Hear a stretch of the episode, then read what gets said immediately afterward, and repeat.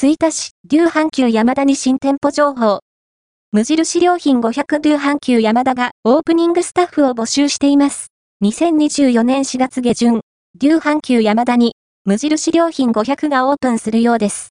無印良品、隣へ南千里アネックスに求人広告が出ていました。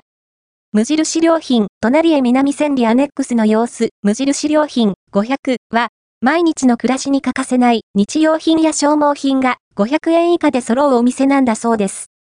通常の無印良品に比べて、取り扱いの商品が限定されるので、お店もコンパクト。だからこそ立ち寄りやすく、今欲しいものが買いやすい、お客様の日常に寄り添った店舗になっています。手頃な価格で、品質の良い商品を提供し、暮らしの場に近く利用しやすい場所に出店しているとのこと。山田エリアはファミリー層も多く、阪急電車や大阪モノレールの駅もあることから、高品質な生活用品が揃うお店の出店は、嬉しいですね。春には、ニトリやスポーツデポがオープンしますし、生活用品が揃いやすい駅として、さらに人気が高まりそうです。情報提供、ありがとうございました。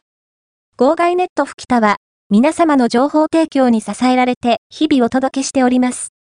開店、閉店情報や、イベント情報、こんなのあったよ。という面白ネタまで、幅広く情報提供をお待ちしております。デュー阪急山田はこちら。